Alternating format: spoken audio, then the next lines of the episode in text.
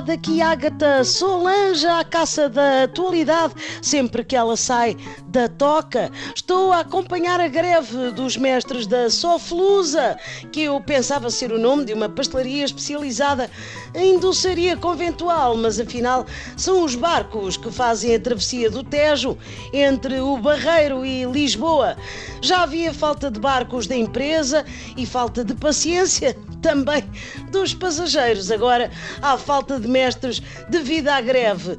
Fui à Wikipédia e li que os mestres são pessoas como Michelangelo, Donatello, Rafael ou Leonardo e, portanto, se é assim, realmente deviam ganhar mais e os passageiros deviam pagar menos porque qualquer dia vão ter de recorrer àquelas máfias que fazem travessias ilegais em botes de borracha para conseguirem chegar a casa.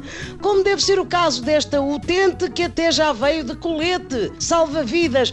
Sou a Agatha Solange e pergunto: tem esperança de vir a apanhar o barco ou fica em terra? Bem, eu sobre os barcos não sei. E o colete é porque me vesti à pressa, ok? Faço parte do, do milhão e trezentos mil pessoas que ganham menos de mil euros por mês. Estou na fila para arranjar um segundo emprego.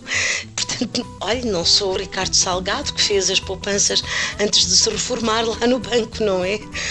se souber nadar e fazer uh, uh quando está nevoeiro, talvez consiga um segundo e até um terceiro emprego como mestre dos barcos entre Barreira e Lisboa, dado que não há nenhum, ou criar a sua própria transportadora fluvial e tornar-se CEO ou CNN ou CCCP, que é Rússia em antigo. Oh, que sonho!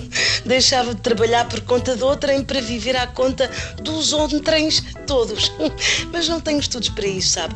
Eu não domino a matemática aplicada para pedir empréstimos e safar-me sem, olhe, sem pagar. E é assim a vida dos iletrados que tiram cursos técnicos e superiores, mas esquecem-se do mestrado em latosa e cunhas. Foi a Agatha Solange com menos de mil euros no acontecimento.